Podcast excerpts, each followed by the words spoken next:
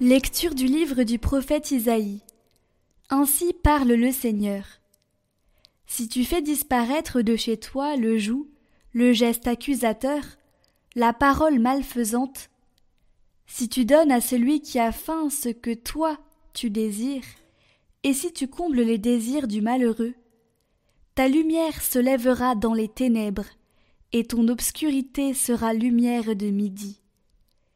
Le Seigneur sera toujours ton guide. En plein désert, il comblera tes désirs et te rendra vigueur.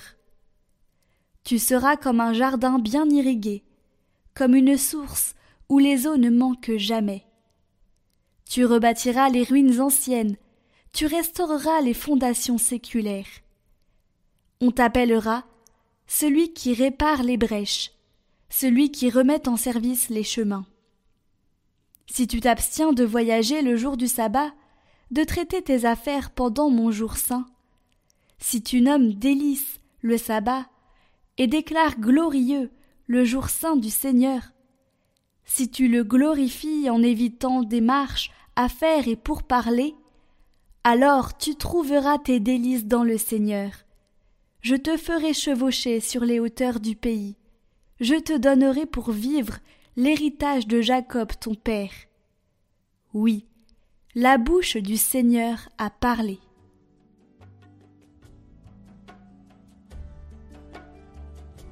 Montre-moi ton chemin, Seigneur, que je marche suivant ta vérité.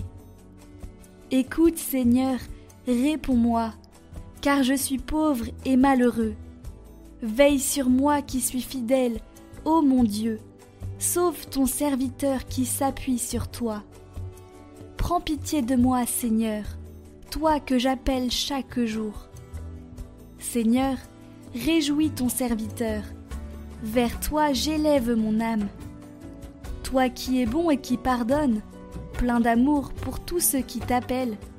Écoute ma prière, Seigneur, entends ma voix qui te supplie.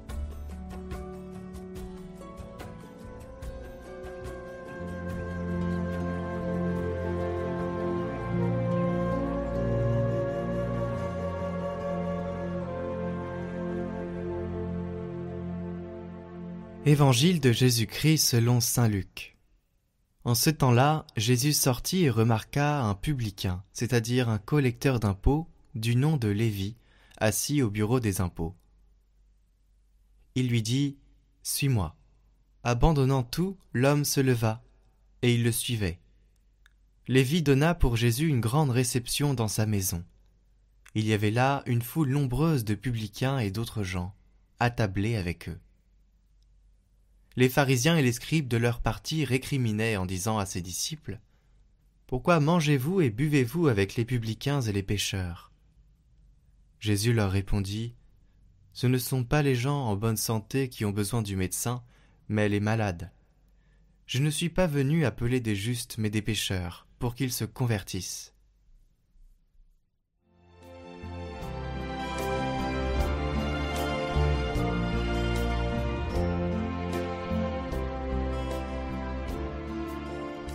Ceci est la même chose que nous faisons quand nous ne payons pas la somme juste aux personnes. Nous prenons de nos pénitences, de nos gestes de prière, de jeûne, d'aumône, nous prenons une tangente, la tangente de la vanité, du se faire voir. Et cela n'est pas l'authenticité, c'est de l'hypocrisie. C'est pour cela que lorsque Jésus dit Quand vous priez, faites-le de manière cachée, quand vous faites l'aumône, ne faites pas sonner la trompette. Quand vous jeûnez, ne soyez pas mélancolique.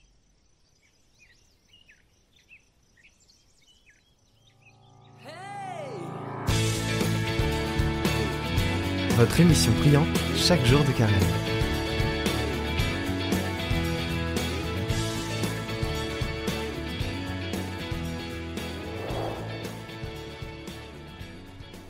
Pour ce troisième jour, je vous propose le chemin de la conversion comme un choix de vie éternelle.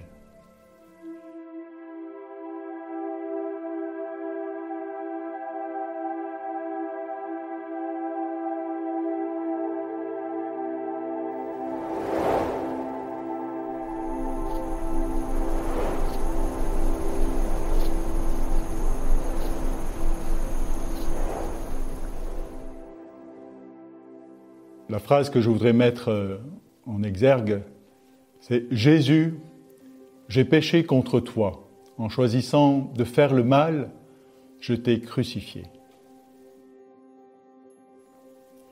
Quand l'homme veut entrer dans un chemin de conversion, il lui faut faire un vrai travail de retournement qui exige beaucoup de force. Oui, il y a la grâce, il y a la miséricorde du côté de Dieu. Tout est là, disponible.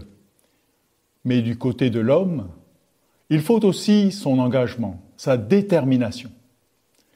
Il ne s'agit pas simplement d'avoir quelques vagues remords, d'avoir mal agi. Saint Paul nous dit simplement, le péché a crucifié Jésus. Le pécheur pourrait se repentir quand il reconnaît J'ai péché contre toi, Jésus, je t'ai crucifié. J'ai participé à te cracher au visage, à te mettre une couronne d'épines, à te flageller, à te clouer par de gros clous dans tes mains et tes pieds à la croix. Mon péché a conduit à te faire mourir sur la croix.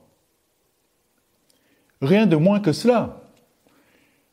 Alors comment se fait-il que nous ayons fait cela sans nous en rendre compte Comment comprendre cela? Nous devons prendre conscience que le péché est un acte de la volonté. Et par conséquent, la conversion serait comme le déracinement d'un acte volontaire. La parole de l'homme engage toute sa personne. Le vœu est l'expression de son âme. Quelqu'un a dit, la parole d'une personne n'a de valeur que quand sa parole est greffée sur son âme. Pour engager un vœu, il faut parler. Il faut exprimer par la parole notre engagement. La parole de Dieu est créatrice, mais pareillement, la parole de l'homme scelle aussi un lien. Quand nous disons ⁇ Je t'aime, je te choisis comme mon épouse ⁇ ou ⁇ Oui, je le veux ⁇ pour ceux qui se consacrent à Dieu.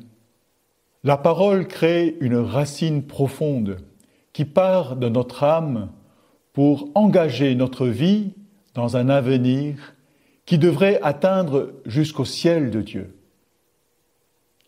Le péché, lui aussi, est un choix voulu, un choix qui peut inversement nous envoyer en enfer, une parole qui dame. Non serviam. Non, je ne servirai pas. C'est une parole qui a scellé la rébellion angélique et la damnation de Lucifer et de ses démons. C'est pourquoi Dieu dit à l'homme, je mets devant toi la vie ou la mort. Choisis donc la vie pour que vous viviez, toi et ta descendance.